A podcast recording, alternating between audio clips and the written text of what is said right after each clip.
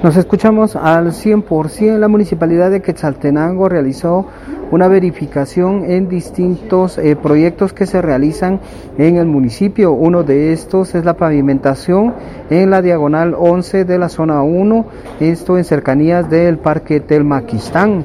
Es el alcalde de Quetzaltenango, Juan Fernando López, quien da detalles sobre la supervisión, así como una serie de recomendaciones que se realizó respecto al trabajo que hasta el momento se ha hecho en este punto, manifestando que eh, pues los trabajos van en tiempo y que eh, pues la falta de eh, lluvia ha favorecido para que se dé un avance en estos trabajos.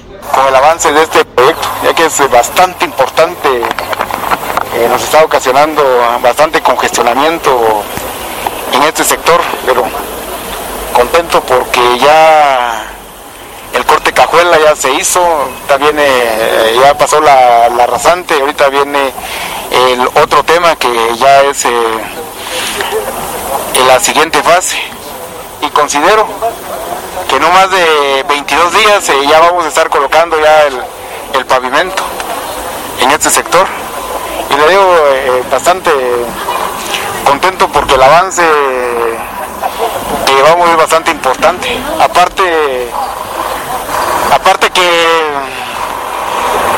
los empresarios están comprometidos, se está trabajando hasta las 9, eh, 10 de la noche todos los días. Se trabaja un fin de semana sí y un fin de semana no. Gracias a Dios eh, la lluvia nos está dando bastante chance para poder avanzar. Al igual estamos en todos los proyectos que se están ejecutando, también los avances van bastante bien. Este proyecto que es de alto impacto por el alto tráfico que pasa acá.